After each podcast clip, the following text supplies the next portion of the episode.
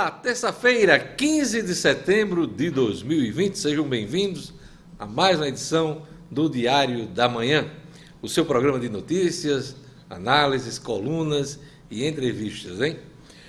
Nessa edição vamos ter os seguintes destaques, vamos conferir agora. Reviravolta no PSB de Natal. Hermano Moraes decide retomar candidatura na capital. Eleição de Natal tem pelo menos dois candidatos a prefeito com DNA bolsonarista. Distante das convenções, José Agripino exalta a candidatura de Cláudia Regina em Mossoró. Ela vai ser candidata pelo Democratas. TSE recebe lista de agentes públicos que tiveram as contas rejeitadas. Prefeitura de Natal disponibiliza 0800 para agilizar atendimentos do cadastro único. Estamos vivendo o Setembro Amarelo, uma campanha nacional de prevenção ao suicídio. Trata-se de uma questão de saúde pública. São registrados cerca de 12 mil suicídios todos os anos no Brasil e mais de um milhão no mundo. Nosso convidado hoje é Luiz Fernando Pires dos Santos, enfermeiro, professor universitário e coordenador de saúde mental da Secretaria do município de Natal, Secretaria de Saúde. O Diário da Manhã está começando.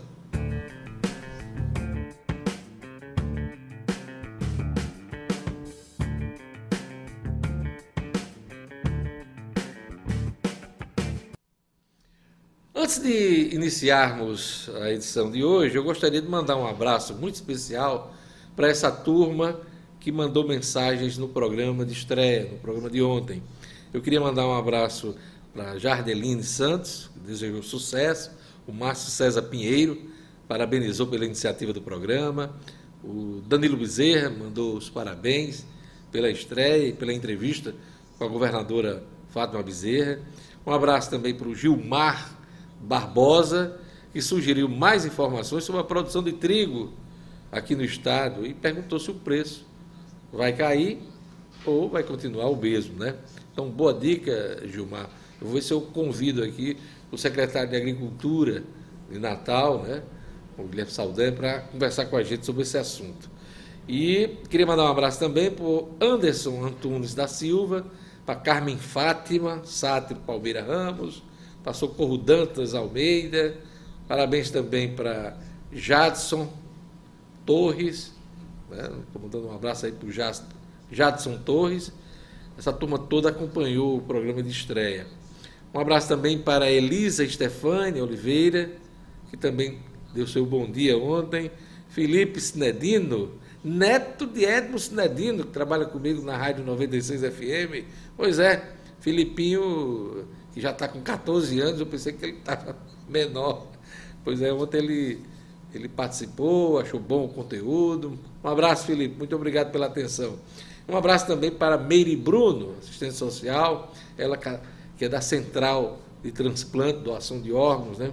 tema muito importante que a gente vai tratar aqui nesse conteúdo. Um abraço para Meire, ela que também acompanhou nossa estreia, desejou sucesso. Então, muito legal esse retorno. E cada vez mais eu quero que a turma também, claro, mande sua mensagem, dê suas sugestões, comentários, para que a gente possa interagir também aqui no programa. Muito obrigado pela audiência de vocês. Bom, nosso primeiro assunto hoje é a confirmação da candidatura de Hermano Moraes, do deputado Hermano Moraes, a prefeito de Natal. É, ele vai ser candidato pelo PSB. Foi uma reviravolta. O negócio é o seguinte: o PSB realizou sua convenção no último sábado, homologou 40 nomes para vereador e, para surpresa de muita gente, não confirmou a candidatura majoritária de Hermano Moraes. Isso no sábado. O fato gerou muitas especulações. A principal delas é que o PSB estava de conversa com o Partido dos Trabalhadores para indicar o vice do senador Jean Paul Prats na eleição de Natal. Essa articulação deve ter naufragado entre o domingo e a segunda-feira, porque Hermano Moraes encerrou o dia de ontem retomando a candidatura a prefeito de Natal e falando em oposição a, Álvaro Dias. Né? É, o malogro dessa, dessa articulação se deve, acredito eu, às, às alianças no plano nacional. O PSB tem se entendido mais com o PDT de Ciro Gomes. As duas legendas estarão juntas em pelo menos cinco das principais capitais do país. Vamos lá? São Paulo, Rio de Janeiro, Recife, né? Fortaleza, no Ceará, e também Salvador, na Bahia. Então, a dobradinha PSB e PDT nessas capitais. Isso pode ter atrapalhado os entendimentos de petistas e percebistas em Natal. O fato é que Hermano Moraes retoma a candidatura a prefeito Natal e deve ser tratada com respeito, hein, gente? Porque, além de vereador e vários mandatos na capital, eh, Hermano Moraes disputou uma eleição para prefeito, foi para o segundo turno contra Carlos Eduardo Alves, foi uma eleição disputadíssima, os dois, inclusive, trocaram muitas farpas, né? depois fizeram até as pazes, e Hermano passou a apoiar Carlos Eduardo, mas essa disputa foi marcante. E Hermano Moraes tem um recall, ele deve trabalhar isso nessa, nessa campanha. Então, é uma, uma, uma candidatura de peso, vamos ver como é que ela vai se inserir dentro do cenário da disputa em Natal. Eu tenho dito no programa de rádio que eh, as quatro eh, candidaturas mais mais competitivas né, são as de, do prefeito Carlos Eduardo, aliás, Carlos Eduardo não, Álvaro Dias, que é candidato à reeleição. Você tem aí é, o candidato do PT, que vai ser homologado amanhã, o João Paulo Prates. Você tem o Kelpes Lima, que tem o recall também da última eleição, do Solidariedade, e Hermano também se insere aí nesse grupo aí das candidaturas competitivas. Não quer dizer que as outras né, são quase 13 aí que vão se apresentar para o pleito natal, não tenham chances. Não, claro que não. Ninguém está dizendo isso. Mas esses nomes são os mais conhecidos do eleitorado e a gente está analisando aqui a competitividade daqueles mais conhecidos. Então vamos acompanhar, vamos ver como é que Hermano se insere nessa, nessa disputa. Parece que terá chapa puro sangue, postulante a vereadora deverá ser a, a vice dele. Vamos acompanhar. A convenção que vai homologar a candidatura de Hermano Moraes está prevista para amanhã de manhã, das 8 ao meio-dia. Ainda sobre a eleição de Natal, vale destacar que pelo menos dois nomes da disputa né, majoritária têm DNA bolsonarista. Quais são? Né? Um deles é o coronel Hélio, coronel Hélio, candidato a prefeito pelo PRTB.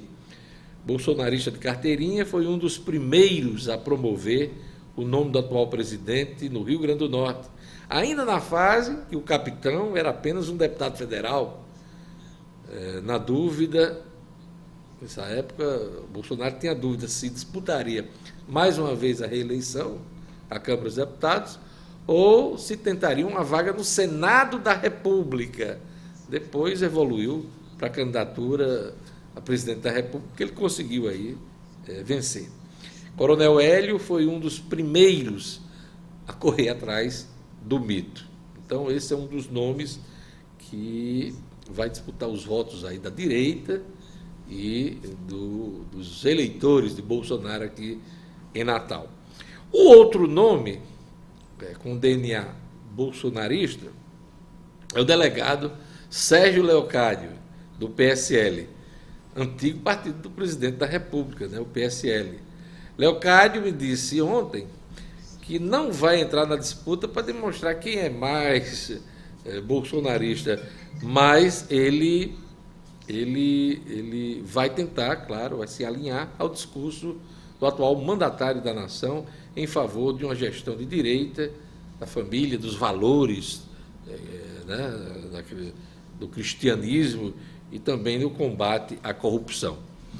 Tanto o coronel Hélio como o delegado Sérgio Leocádio, eles têm o DNA bolsonarista, vão brigar pelos votos deste segmento político em Natal. Com o crescimento da popularidade do presidente da República, Jair Bolsonaro, as candidaturas de direito devem ser observadas de perto e elas podem criar tendências no eleitorado da capital. A conferir. O presidente Jair Bolsonaro tem dito que não vai participar diretamente das eleições nas capitais, em nenhum lugar do país, mas a gente tem acompanhado aí a imprensa nacional e ele já manifestou apoio a candidatos no Rio de Janeiro, em São Paulo e também em Belo Horizonte. Quando ele não está agindo diretamente, tem os filhos, né? 01, 02, 03 e até o 04, eh, se movimentando aí no apoio a candidaturas a prefeito nessa eleição de 2020. Então vamos acompanhar esse assunto e vamos ver o que é que vai acontecer em Natal. Ok? Agora vamos falar sobre o mundo jurídico, hein? A nova Lei Geral de Proteção de Dados foi sancionada com o objetivo de aumentar a privacidade dos dados pessoais. E o poder das entidades reguladoras vai aumentar na fiscalização. Ela altera, né, essa lei geral de dados, ela altera o marco civil da internet. Esse é o tema do advogado Sebastião Leite, na sua coluna de estreia, Data Vênia, sobre o mundo jurídico. Vamos acompanhar. Hoje vamos falar sobre a nova lei de proteção de dados, a LGPD. Governança de dados, cibersegurança, sua origem e a importância na vida de cada uma das pessoas e das empresas. O conteúdo da informação é, nos últimos anos, conhecido como o novo petróleo. As informações que as empresas detêm sobre você são muito importantes e valiosas. Você imagine que sempre que você está dando uma informação, por exemplo, em um hotel, em uma farmácia, numa rede de supermercado, o que é que as empresas fazem com esta informação? o que é que elas podem fazer e o que é que elas não podem fazer. Quais são seus direitos em razão do conteúdo dessas informações. Essa norma chega, chega exatamente para regulamentar isso. Nós já tínhamos no direito brasileiro cerca de 40 normas esparsas sobre esse assunto. Mas esta lei, a LGPD, vem exatamente para regulamentar isso de forma mais clara, de forma mais concreta. Teve origem na, na Europa e a comunidade europeia exigiu que todos os países que quisessem ter relações comerciais com aquele continente necessariamente editassem uma norma específica sobre o tema. E o Brasil apressou-se em editar a Lei 13.709 de 14 de agosto de 2018, que deveria ter entrado em vigor agora em agosto desse ano. O regime especial que é editado pelo Senado na, em razão da pandemia prorrogou a, o, a vigência dessa norma para maio do ano seguinte, para maio de 2021. Ocorre que uma medida provisória, a medida provisória 959, disse que ela deveria entrar em vigor agora, em janeiro de 2021. Pois bem, a norma nem entrou em vigor e já causa muita polêmica. Mas o importante é que esta norma é uma das leis mais importantes editadas no Brasil nos últimos anos. Há quem diga que depois do Código de Defesa do Consumidor foi a lei individual mais importante, porque ela regulamenta, ela complementa o Código Civil, a Constituição Federal nos seus direitos individuais e dá um certo empoderamento do consumidor nessa relação antes tão complicada do que as empresas poderiam fazer com as suas informações. Sebastião Leite, advogado para o Diário da Manhã. Bacana contar com Sebastião Leite aqui no nosso programa. Ele sempre vai trazer uma informação importante do mundo jurídico. Obrigado, Sebastião Leite. E agora vamos para os destaques do portal nominuto.com nessa manhã de 15 de setembro de 2020. É, em destaque, Prefeitura de Parnamirim autoriza retorno às aulas presenciais em escolas particulares. É um dos principais destaques No Minuto nessa manhã. Diz aqui a notícia a Prefeitura de Parnamirim autorizou o retorno às aulas presenciais nas escolas particulares. O decreto que libera a retomada gradual das atividades no ensino privado é de 10 de setembro de 2020, mas só foi publicado nesta terça-feira no Diário Oficial do município. Na rede pública municipal, o ensino presencial permanece suspenso. Um decreto publicado na última sexta-feira prorrogou a suspensão das aulas presenciais até o dia 9 de outubro.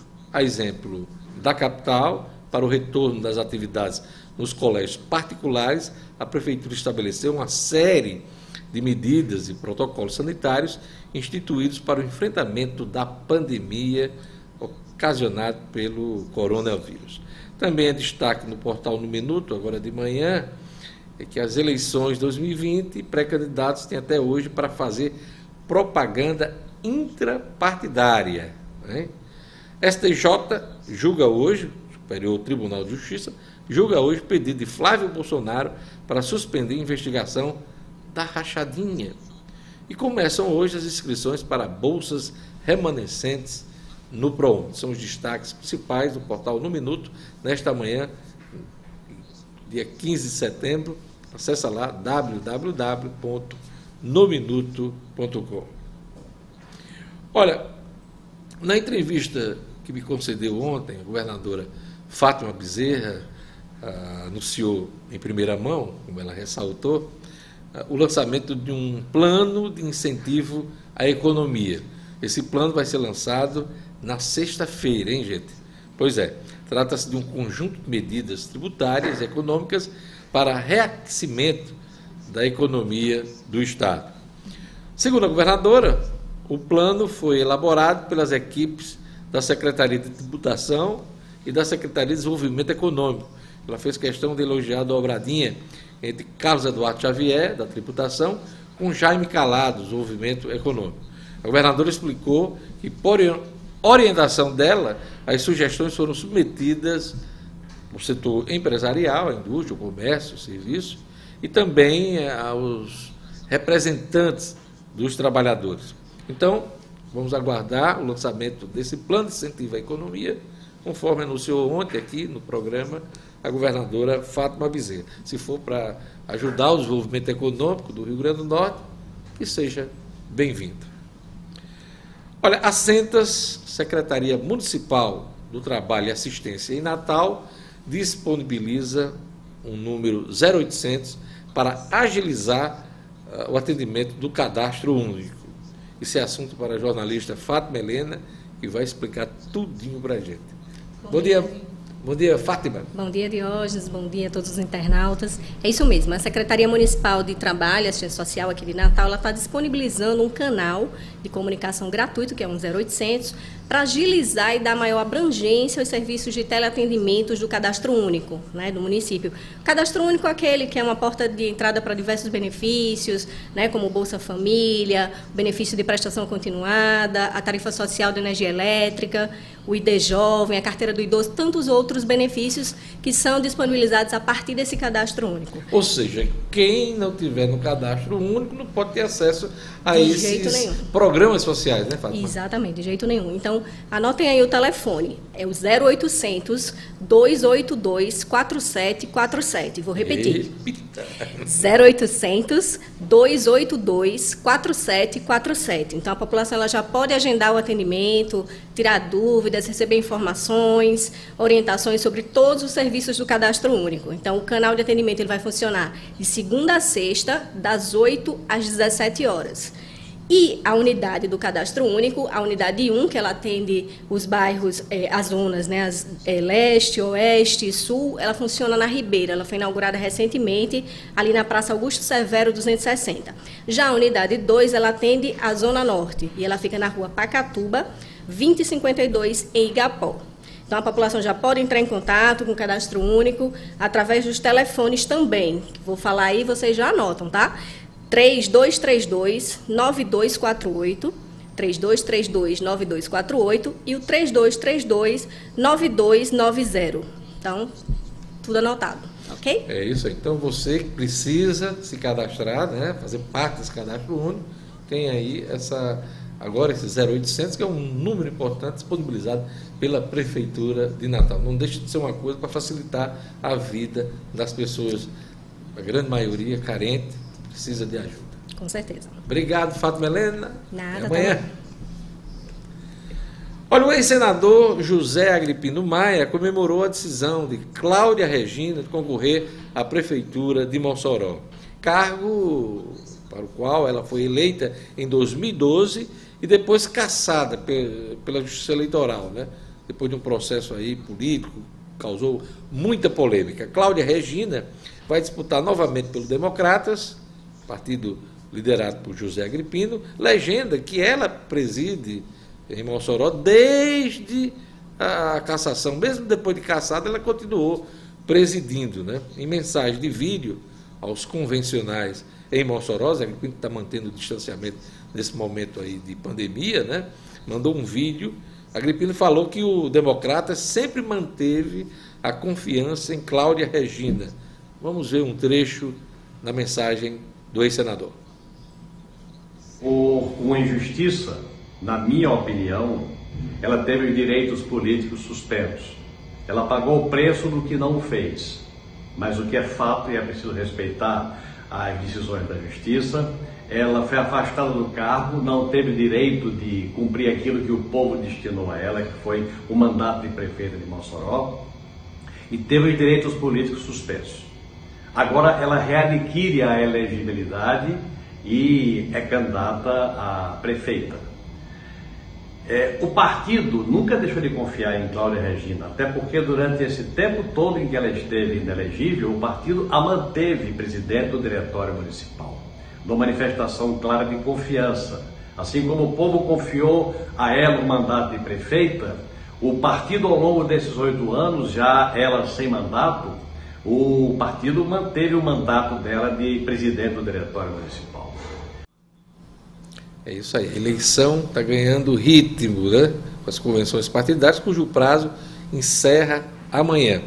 Olha, duas notícias de Brasília que têm a ver com as eleições. A primeira delas é que o Supremo Tribunal Federal, o STF, formou ontem maioria de votos a favor da declaração de inconstitucionalidade da regra de 2015 que previa a impressão do voto nas eleições. Lembra aquela história do voto impresso, que inclusive causou muita polêmica também em 2018. O julgamento foi feito em plenário virtual. A mini-reforma eleitoral aprovada em 2015 pelo Congresso Nacional previa a impressão do voto.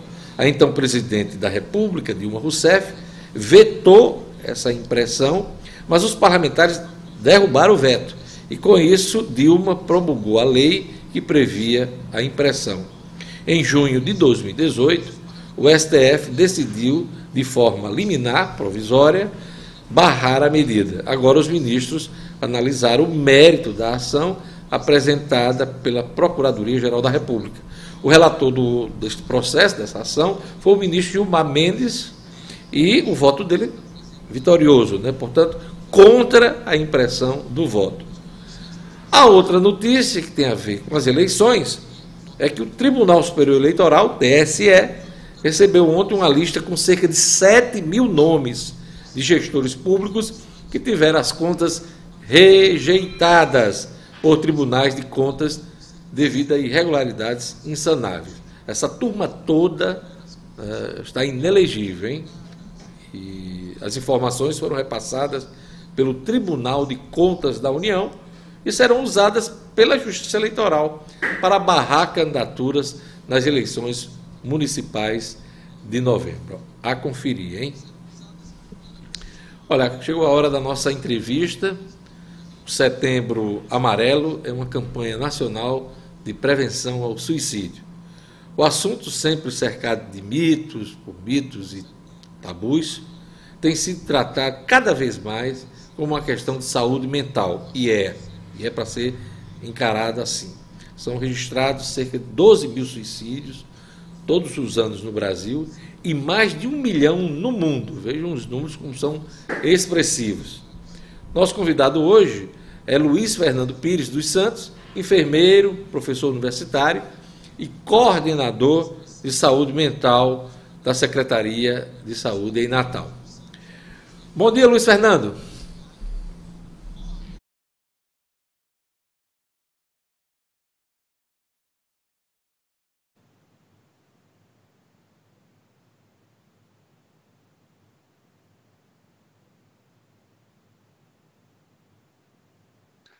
Bom dia, Luiz Fernando. estou sem o retorno aqui dele. Bom dia, Diógenes. Pronto, agora estou ouvindo. Bom dia, Luiz. Tá, a gente estava conectando aqui tudo. Ô, Luiz, qual a importância de tratar um tema como esse, um tema que é tratado por algumas pessoas é, com muito tabu ainda, é, e tratar esse assunto como uma questão de saúde pública? Bem, Diógenes, é, é muito importante né, a gente trazer é, à luz da sociedade é, a questão que envolve aí o fenômeno do adoecimento psíquico relacionado. Nós estamos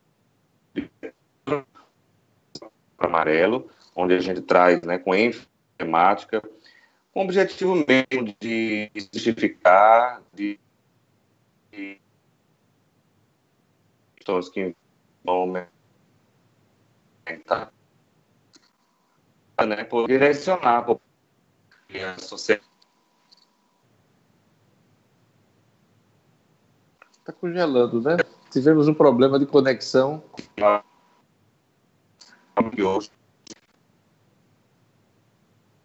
Luiz, vamos tentar um novo contato com você, porque a conexão não está ajudando hoje. Então vamos, vamos, vamos tentar um novo contato para a gente falar sobre o Setembro Amarelo, que é um tema muito importante. Vamos lá.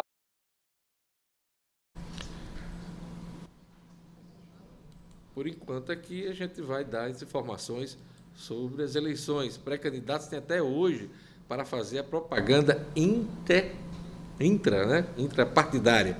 Os pré-candidatos aos cargos de prefeito e vereador que pretendem concorrer nas eleições municipais de 2020 têm até hoje para fazer a propaganda no âmbito interno de seus respectivos partidos políticos com vista à indicação do seu nome candidato oficial, hein?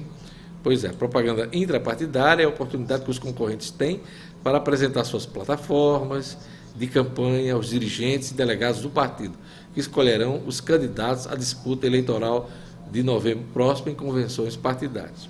Convenções que estão ocorrendo até amanhã. Então, o período de candidatura é regido por regras que precisam ser seguidas à risca e seu descumprimento pode gerar punição. Pedido de votos aos correligionários é autorizado apenas no ambiente interno do partido. Por isso, esse nome de propaganda intrapartidária. Muita gente já foi homologada, inclusive, em convenção, mas tem que ter cuidado não pode fazer propaganda, pedir voto ao eleitor, porque isso é vedado neste momento, é proibido nesse momento. Então, a partir das convenções, vai ter o prazo aí é aberto para que se possa pedir o voto do eleitor. Ok? Já estamos com contato com. Estamos tentando ainda? Então, concluindo aqui esse texto da propaganda intrapartidária, concluída a convenção e definidos os candidatos, os partidos políticos e as coligações devem ser formalizadas, pedido de registro dessas candidaturas, até 26 de setembro, pela internet ou até às 19 horas do mesmo dia, presencialmente. Olha, Fizemos novo contato né, com o Luiz Fernando Pires dos Santos, enfermeiro, professor universitário, coordenador de saúde mental da Secretaria de Saúde em Natal. A gente estava conversando, tentando conversar sobre o Setembro Amarelo, uma campanha muito importante de conscientização e de prevenção ao suicídio.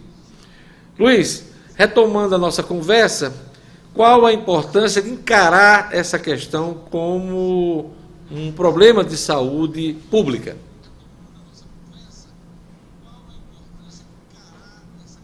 É uma questão de problema de saúde pública. É, a temática é muito relevante, Diógenes. A gente trazer o mês de setembro alusivo à campanha é, de prevenção ao suicídio, uma campanha informativa que ajuda a sociedade a desmistificar o que a gente intitula com psicofobia, que é o preconceito relacionado à doença mental é, e a transtornos correlacionados, né? Então, a campanha ela acontece pontualmente, né, durante 30 dias do mês de setembro, mas nós, profissionais da rede especializada de saúde mental e os dispositivos da rede de atenção psicossocial do município e do estado, né, nós tratamos essa temática de janeiro a janeiro, né, entendendo que é uma questão que deve ser é, monitorada e amparada diariamente na sociedade. Essa discussão, Luiz, envolve todos os profissionais de saúde. Numa primeira vista, as pessoas pensam, ah, isso é coisa de psicólogo, de psiquiatra. Não, todos os profissionais de saúde precisam é, estar atentos aos riscos em torno de pessoas que têm a possibilidade de, de tentar o suicídio, né? Exatamente. É, é uma temática, como a gente traz, é um fenômeno multifatorial, então ele tem questões relacionadas aos aspectos é, fisiológicos, biológicos né, e biopsicossociais. Então, certamente a gente precisa é, que toda a rede de atenção à saúde é, fique atenta, né? Atenção primária, como porta de entrada às unidades básicas de saúde, né, com porta de entrada para observar sinais e sintomas de comportamentos alterados da população, território, da cidade, atenção a rede já para essas questões, então é muito importante, sim, que todos os profissionais fiquem atentos e comecem a exercitar o manejo para a saúde mental. Luiz, tem alguns mitos aqui que eu vou elencar e eu queria um comentário seu, né? É, alguns. O suicídio é uma decisão individual, já que cada um tem pleno direito a exercitar seu livre arbítrio. Outro, quando uma pessoa pensa em suicidar, terá risco uh, de suicídio para o resto da vida. As pessoas ameaçam se matar, não farão isso, querem apenas chamar a atenção. E o tema do suicídio. Então, eu estou citando aqui alguns dos mitos eu queria que você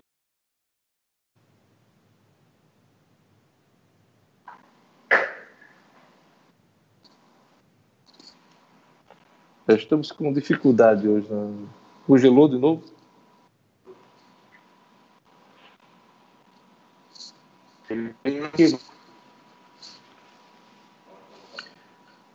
Pois é, infelizmente a gente. Pois é, infelizmente estamos com dificuldade para realizar essa entrevista, né? Eh, peço desculpas aos nossos nossos internautas, quem está acompanhando no nosso canal. Vamos tentar fazer nova entrevista com o Luiz, porque isso é um tema muito importante. Vou tentar marcar de novo com ele. Setembro Amarelo está sendo realizado todo esse mês. O dia 10 é o dia né, nacional dedicado à campanha, mas como o Luiz Fernando Pires dos Santos falou, ele que é coordenador de saúde mental da Secretaria de Saúde em Natal, essa é uma campanha para o ano inteiro, importante. Então eu encerro dizendo que são registrados cerca de 12 mil suicídios todos os anos no Brasil e mais de um milhão no mundo. Tá bom? O, a edição do Diário da Manhã vai ficando por aqui. Se você gostou, curta e compartilhe o conteúdo com os amigos e familiares. Se inscreva no nosso canal para novos vídeos. O Gilmar Barbosa aqui está mandando um destaque aqui. Diógenes, esse ano vai haver sabatina no Hotel Majestic? Vamos tentar, vamos tentar fazer. Então a gente vai ficando por aqui. Até amanhã com mais uma edição do Diário da Manhã. Até lá.